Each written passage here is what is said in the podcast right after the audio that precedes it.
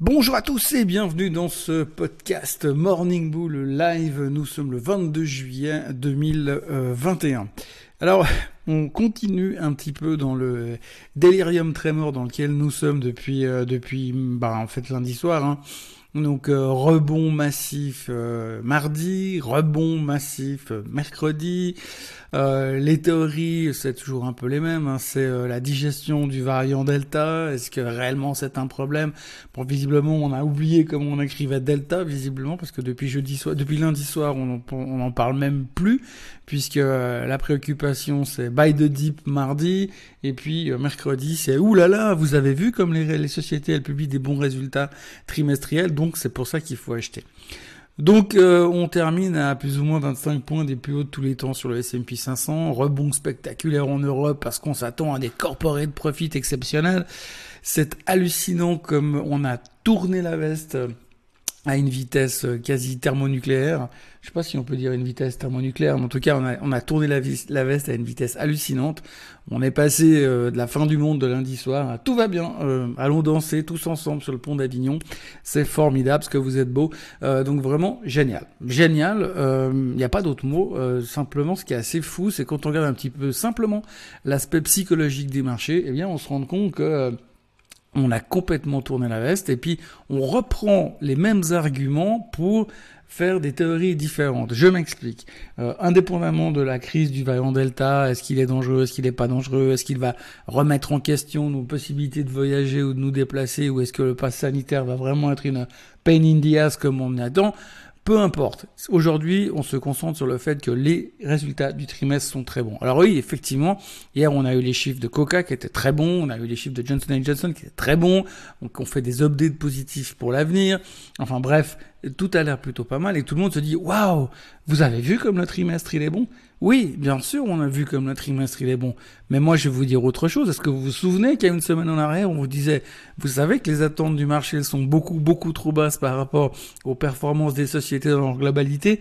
Euh, ben non, on se souvient pas. Sauf qu'il y a à peu près une semaine, dix jours, on se posait la même question. On se disait, oui, mais alors euh, les chiffres sont trop bas, les attentes des analyses sont beaucoup trop bas, donc du coup on va avoir beaucoup de surprises à la hausse. Du coup on a intégré le fait qu'on allait avoir des attentes beaucoup plus hautes sans les changer officiellement. On a gardé nos attentes très basses.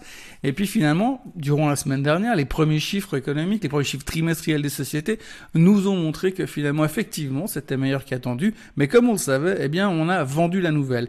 Et puis là, tout d'un coup, hier, on reprend les mêmes histoires, les mêmes théories, et on se rend compte que, oulala, mais c'est tellement bon. Et donc du coup, on fait euh, la réflexion inverse et on se dit c'est phénoménal comme les chiffres sont géniaux. Mais on le savait, c'est quelque chose qu'on attend depuis des semaines déjà. Mais là, on a oublié, on a oublié, on s'est reconcentré sur le fait que ça va tellement bien, donc on s'en fout du variant Delta, ça a aucune importance, on peut repartir à la hausse et tout rigole dans le meilleur des mondes. Et donc c'est un peu ce qui s'est passé hier. Donc très belle journée sur les marchés américains, sur les marchés européens. Et puis on se dit, bah la bonne nouvelle, c'est que les chiffres du trimestre sont bons. Alors quand on regarde un petit peu le comportement des marchés, on aurait pu se dire, mais pour que ça monte comme ça, pour que ça se comporte comme ça, il y a quelque chose qui s'est passé, il y a un nouveau stimulus, il y a, Powell qui a parlé. Non, non, il y a juste Lagarde qui a dit qu'elle garderait les taux bas et puis que le soutien économique resterait tant que la croissance serait pas à 2% en Europe, c'est-à-dire jamais. Et euh, donc du coup, bah, les marchés sont positifs, on termine relativement bien, puis tout semble bien se passer. Alors qu'il y a 48 heures, on était au bord du gouffre. Voilà, donc c'est les marchés dans lesquels nous vivons aujourd'hui. Euh, oui, les chiffres sont tous meilleurs que les attentes. Aujourd'hui, je crois que sur les publications qui ont déjà été faites, pour l'instant, je crois qu'on a à 92% de, de, chiffres meilleurs que les attentes.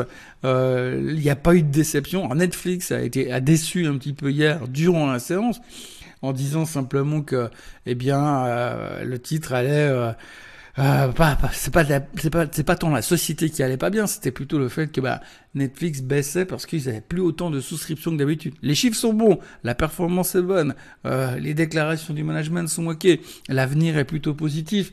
Mais non, on s'était concentré vraiment seulement sur les, les, nouvelles souscriptions. Enfin bref, mais pour le reste, euh, tout est plutôt pas mal. Les chiffres continuent à être très bons. Euh, il y a très très peu de nouvelles. Le marché est très sec euh, d'informations. C'est clair, c'est le milieu de l'été, on a l'impression que les gens ils sont en train de dire, bon, de toute façon, visiblement ça veut pas baisser pour l'instant, alors on va euh, continuer à se faire des hauts historiques et puis on verra gentiment ce qui va se passer euh, à la rentrée scolaire. Puis à la rentrée scolaire, vous savez quel mois on est? On est au mois de septembre.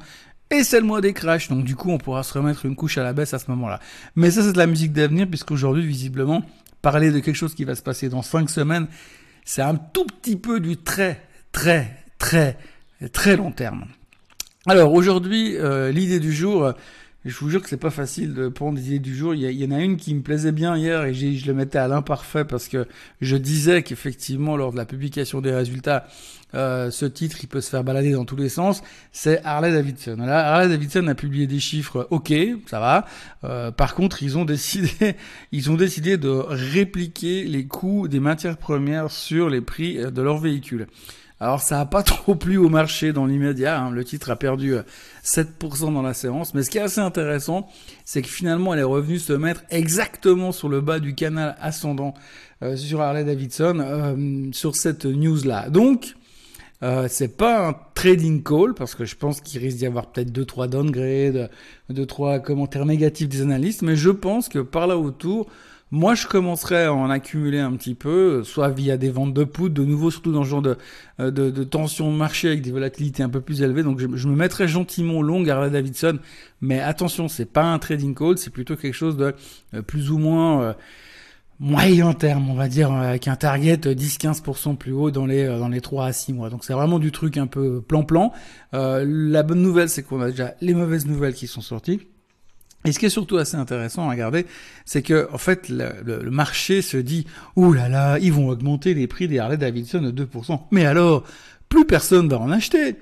Euh, oui, alors en fait, si vous regardez déjà le prix d'une Harley Davidson aujourd'hui, le prix est déjà lui-même complètement débile à la base. En, en termes de prix de base, on paye une marque sans vraiment avoir quelque chose qui serait forcément justifié derrière. Simplement, vous payez un mythe. Donc, euh, les gens, les gens qui viennent acheter une Harley Davidson à 35 000 francs suisses, euh, qu'elle soit avec 35 000 francs suisses ou bien euh, 35 000 ou 36 000 francs suisses, je pense pas que ça va faire une grande différence. Donc, euh, d'abord, de ils arrivent déjà pas à les livrer de toute manière, donc je vois pas ce que ça va changer euh, globalement sur le moyen long terme. Donc si le titre a perdu 7% hier à cause du fait qu'ils augmentent de 2%, franchement, moi j'ai tendance à vouloir en racheter à ce niveau-là.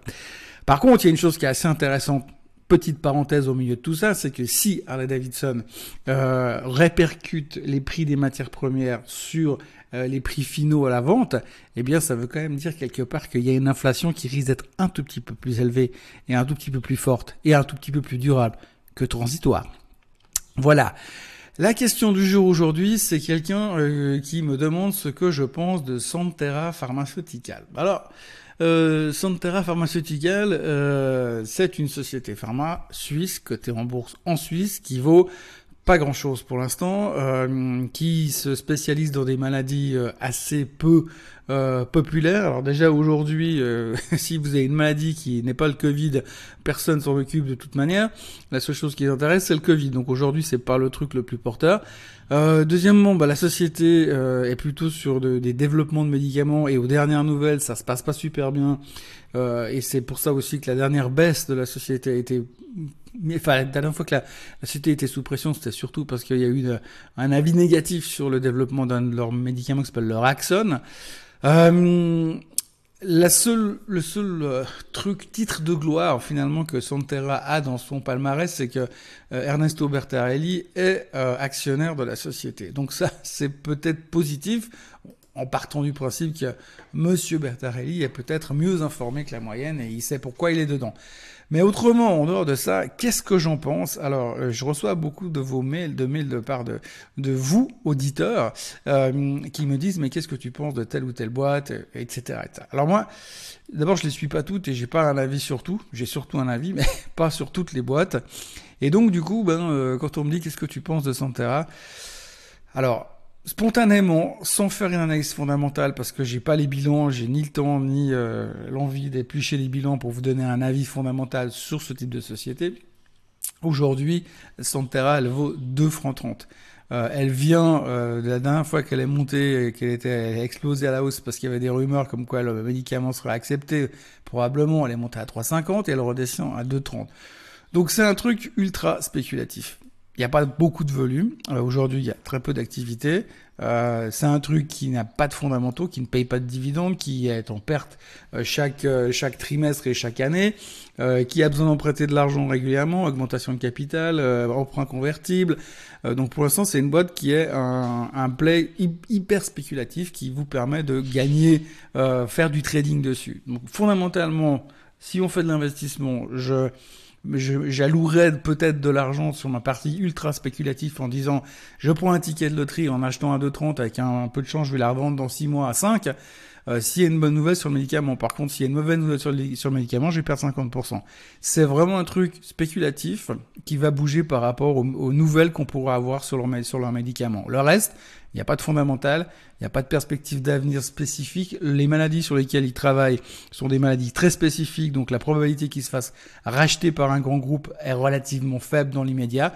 Euh, donc voilà, ça reste un truc ultra spéculatif et quand vous voyez d'où ça vient et la tronche du chart depuis, euh, allez, depuis trois ans sur Santera, euh, perso, euh, c'est un petit peu jeter une bouteille à la mer dans l'immédiat. Maintenant, c'est vrai qu'on peut pas exclure le fait que sur des bonnes nouvelles, vous pouvez faire du, euh, du 80 ou du 100%. Mais un gros warning, attention, ultra spéculation. Voilà ce qu'on peut dire sur Santera. Sur ce, je vous souhaite une très très bonne journée et puis ben, je vous retrouve demain pour conclure cette magnifique semaine de marché psychologiquement dérangé. Passez une belle journée. Bye bye.